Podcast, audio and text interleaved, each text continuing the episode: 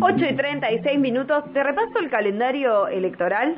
Yo dije faltan 16 días para las pasos. Para las pasos que son el 12 de Sí, septiembre. paso el 12 de septiembre vamos a elegir entre las internas de los partidos quiénes se van a candidatear en el caso de Neuquén para ocupar tres bancas en la Cámara de Diputados. Después tenemos fecha para deliberante de Neuquén. En el mes de octubre. El 24 de El octubre. 24 de 24 de octubre para reemplazar a la mitad del Consejo Deliberante de Neuquén. Y el 14, 14 de noviembre, sí, elegimos a quienes van a ocupar esas tres bancas en diputados. Entonces estamos en un tiempo de campaña total, así, inmersos totalmente. Y por suerte acá en Voz a Diario tenemos una columna para dedicarnos especialmente a hablar del tema. Y está a cargo del presidente de la Asociación de Ciencia Política de Neuquén, Alejo Paceto. ¿Cómo andás, Alejo? Virginia, Mario, buenos días, ¿cómo andan? Buenos Muy buenos días. Alejo. ¿Todo bien? Bien, todo tranquilo, todo en orden, por suerte. ¿Ustedes? ¿No te pica nada? Digo, porque viste que a Fernando Iglesias le andaba picando ciertas partes. Es que no puedo parar de pensar en eso, chicos. Fue muy fuerte ver esa imagen. No, y además eh, fue tremendo porque hay una... Bueno, ya circularon obviamente un montón todas las, las capturas de pantalla, que no es solamente... O sea, es, bueno, digamos, lo, lo, lo peor es lo de Fernando Iglesias, que es como... No, no tiene como registro del lugar en el que está absolutamente nada. Pero la, la captura que se hace es también sobre... Bueno, Sabrina, que creo que se está rascando la cabeza, Sí. y Graciela Ocaña, que se baja el barbijo. No, es Pablo Oliveto, ¿eh? Es Sabrina Mechet que se rasca la cabeza y Pablo Oliveto que se toca la nariz. Como... Ah, es Pablo Oliveto. Sí. Ah, mira, la- la- me la confundí con, con Graciela Ocaña, Eh, no, cualquiera. explicó, explicó Fernando Iglesias por qué, por qué hizo eso. ¿Qué le pasó? Que se operó de la hernia, dijo. No, en serio, lo- Claro. se lo contestó a alguien en Twitter. Está bien. Que se operó de la hernia este año, dijo. Sí, bueno, no sé, está bien. No sé.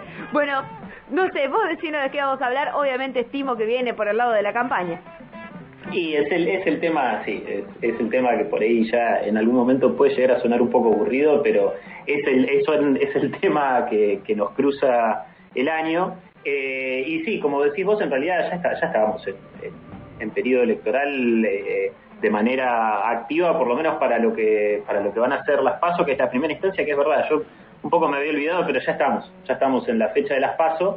Eh, y hay algunas cosas que, bueno, se, empiezan como, yo no sé si a tratar de, de acomodar, pero, pero bueno, vemos que hay como, yo por lo menos veo que hay como algunas especies de cambio de roles, algo que nosotros, eh, y en esto por ahí voy a hacer hincapié en, en la figura de María Eugenia Vidal, ¿no? Que hace unos meses nosotros, eh, incluso yo tengo más o menos el registro de que por ahí cerca de fin de año casi que la descartaba como candidata y obviamente me hago cargo porque además la política es algo que eh, uno no puede dar certezas ni asegurar eh, casi absolutamente nada sobre esto, ¿no? Pero en su momento la dábamos como, como casi descartada de, encabezar o ser parte de algunas listas. Eh, bueno, empezó de a poco a, aparecer, a pedir un poco de pistas, finalmente se, ordenó ahí la interna o la lista que ella conforma y también la veíamos en su momento con un, con un discurso eh, por ahí más alineado a, a lo que es la, lista que ella integra o por lo menos el sector eh, que ella está integrando dentro de, de la coalición Juntos por el Cambio, que es el que está más vinculado a la reta, que también muchas veces hicimos mención y resaltamos eh, los tonos que manejaba Horacio Rodríguez Larreta. Bueno, ya ahora en tono de campaña, María Eugenia Vidal directamente eh, se, metió en el barro, salió con los tapones de, con los tapones de punta, perdón, a decir, bueno, se nos metieron en las casas, abusaron de nosotros, eh, ¿no? Con un tono bastante más confrontativo que incluso eh, hasta me da la sensación que está eh, tratando un poco de reemplazar o, de ocupar en ese sentido los tonos que era la que lo venía manejando era Patricia Bullrich, que yo por lo menos la noto con, un poco menos de, exposición, ¿no? Eh, y la que, la que tomó mayor fuerza en esto eh, fue María Eugenia Vidal. Y esto también lo entiendo y, que, tiene que ver esta reacción o, este, este tipo de discurso que aceleró en este tramo de la campaña eh, y que entiendo tiene que, ver bastante con números que empiezan a aparecer en, que empiezan no, que vienen eh, apareciendo ya hace un tiempo en, en encuestas y que le dan un crecimiento eh, a, otras candidaturas que sí responden o representan más a, sectores de derecha, ultraconservadores, bueno, a estos supuestos eh, liberales con un discurso, como dijimos otras veces, eh, mucho más violento y que le puede representar fuga de votos a, Juntos por el Cambio. Claro, como que ahí empezaron a estar en alerta, ¿no? Digo, veían crecer a Milei en las encuestas y dijeron, chao, chao, chao, ¿qué está pasando? Sí, sí, era, era creo lo, lo, que lo que venía tratando de sostener eh, Patricia Bullrich desde siempre, ¿no? Ya desde el año pasado era era por ahí la, la cara, como como decíamos otros momentos, eh, de, del sector de halcones, ¿no? No de las palomas. Vieron que siempre se hace como esta diferencia la entre sheriff, halcones. Claro. ¿Cómo? La ¿Cómo, sheriff. perdón? Como que era la sheriff de este sector. Ah, claro, claro, sí, sí, sí, la que, la que por ahí va tratando de ordenar un poco lo discursivo y la tropa eh, con, con, este tipo de, de, discurso más confrontativo, ¿no? Eh, pero bueno, creo que en esto tomó, tomó un poco la posta María Eugenia Vidal, porque como decimos, eh, son números que, bueno, vamos a tener que, prestarle atención, sobre todo a, a que me parece que es el que tiene mayores posibilidades, bueno, obviamente de no, no, sé si decir obviamente, ¿no? Pero tiene posibilidades de entrar a, quizás a ocupar una banca. Esto igual, bueno, primero son las instancias de las PASO, eh, que, que, bueno, retomo también lo que vos decías, Mario, hace un rato, ¿no? Todo esto también nos, nos, nos sirve para demostrarnos que las PASO efectivamente sirven, sobre todo en aquellos, en aquellos partidos, en aquellas coaliciones donde sí se va a llegar, eh, o digamos, sí se llega a la instancia de las PASO eh, para dirimir internas dentro de, dentro de las fuerzas partidarias. Tonos, mensajes y anuncios de campaña. ¿Anuncios hay pocos o, o, o hay algunos anuncios? Hubieron algunos anuncios que, que, bueno, también los mencionó Virginia al comienzo, que tienen que ver por ahí con esta con esta apertura progresiva, eh, más vinculada con el fútbol, bueno, también está, está muy relacionado con, con la cuestión educativa, ¿no? Pero, pero también eh, creo que como venimos diciendo en otras ocasiones, eh, a la falta de ciertas, pro, de ciertas no, a la falta de propuestas, eh, de propuestas concretas y de un tono en general de la campaña que, no se ve, ¿no? Un clima, no, no hay como un, clima intenso de campaña como, se dio en todas las campañas anteriores, y, y, al no poder generar ciertas narrativas el gobierno, bueno, ve que habría ventanas de posibilidad como para poder eh, avanzar en, ciertas aperturas o, en, correr ciertas restricciones. Y bueno, sí, entendemos que obviamente eh, estas, pruebas piloto o esto empezar a abrir un poco la, presencialidad eh, en las canchas, eh, bueno, es un poco la bala que, les va a quedar para, este corto tiempo que queda hasta las pasos. Y, creo que a partir de ahí, en función de esos resultados, evaluar con qué se avanzaría, eh, también teniendo en cuenta cómo, cómo quede la situación epidemiológica, ¿no? Eh, de cara a las elecciones generales. ¿El tema del embarazo supuesto de Fabiola también entra dentro de estos tonos de, de campaña, de discursos? Yo la verdad que pensé que... No, no termino de entender si está o no está embarazada. Nada, oficialmente no se sabe nada, pero ya dijeron que es de mellizos, que no es de Alberto porque Alberto tiene la vasectomía, que estuvo embarazada y lo perdió, pero que ahora juegan esta carta. Bueno, por decir, hay mil cosas que se dijeron. Oficialmente no se confirmó nada. Sí, y es un poco también triste, ¿no? Eh, si lo venimos pensando en función de todo lo que estamos hablando, eh, que, que, sea, que, nuevamente esto pueda llegar a ser una, una estrategia para desviar el, tema del escándalo, que fue lo de la foto, que le pegó bastante, que yo no sé si va a tener un, una, una, correlación directa en los votos que, obtenga el oficialismo, ¿no? Pero, eh, nuevamente, ¿no? Cometieron errores, eh, o el otro día, por ejemplo, tenía una charla con, con bueno, con un colega eh, más, más, más del, del, lado de lo económico, pero que me decía, ya, ya, ni siquiera son errores, ¿no? Es como un modus operandi, esto de eh, lo que salió a decir en su momento el jefe de gabinete, eh, de, digamos, de, de, restarle o tratar de restarle importancia como que a la gente esto no le interesaba, cuando sí, sabemos que la verdad que la gente le presta mucha atención, sobre todo cuando no hay otro tipo de anuncios, cuando no hay medidas eh, que, que, logre, que logren generar nada en la gente, ¿no? Y, y sobre todo cuando hablamos de, de, medidas económicas o de por lo menos presentar una perspectiva futuro. Bueno, ahí, ahí quedó todo muy empantanado en el tema del escándalo con la foto, ahora esto del embarazo no embarazo, eh, y, el recurso, por eso creo que les quedó, eh, tiene que ver con hacer estas pruebas piloto con, con con el tema de, la presencialidad en las canchas, en los estadios. Claro, tal cual. Bueno, y después lo otro que parece que quieren meter en la agenda es el tema de la deuda. Bueno, sí, sí, obviamente el tema de la deuda siempre, eh, siempre también marca bastante la agenda. Eh, de todas maneras, bueno, ahí hubieron, lo mencionó también Diego ayer en la columna, ¿no?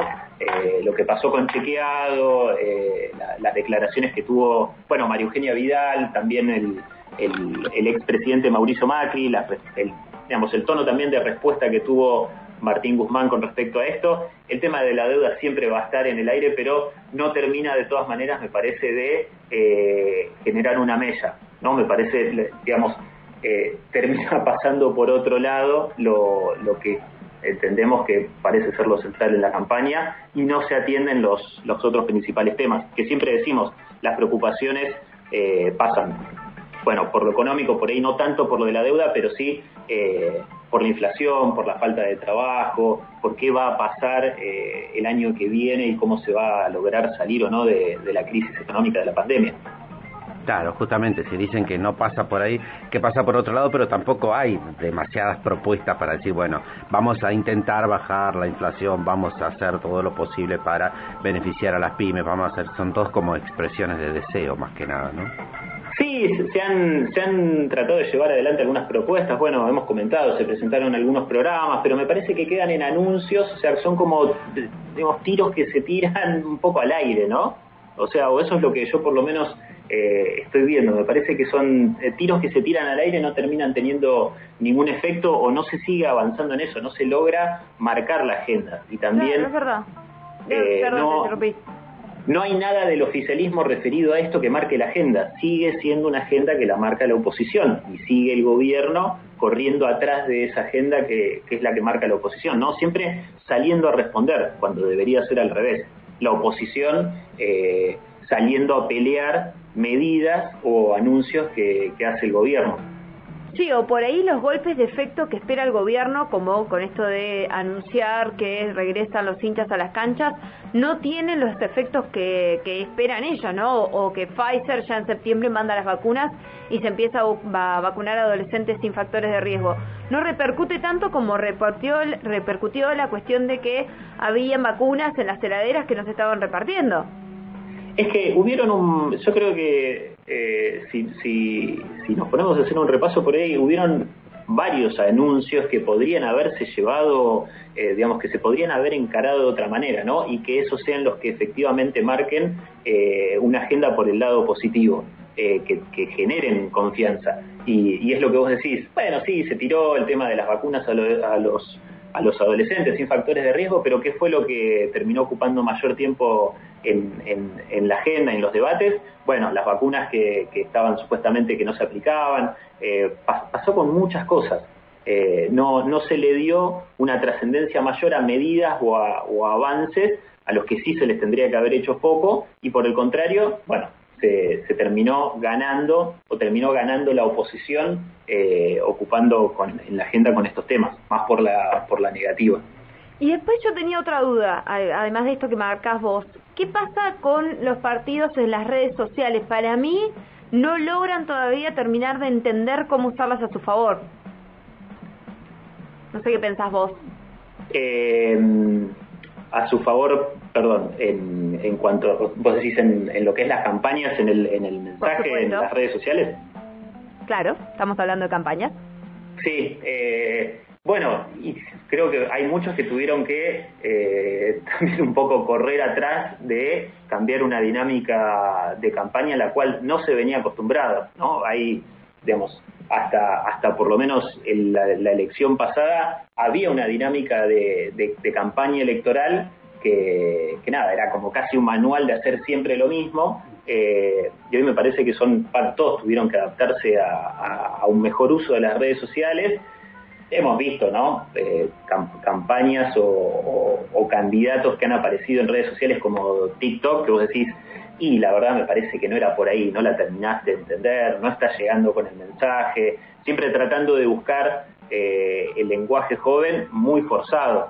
No sé si a esto te estabas refiriendo o por ahí algo más general? Estaba observando en, en, medios nacionales un candidato a, a, diputado nacional de Córdoba se tiró de un paracaídas este, aprovechó esos 30 segundos que, que, tenía en televisión, se tira al paracaídas diciendo, largaste al vacío conmigo que no te voy a defraudar, una cosa así, y se larga.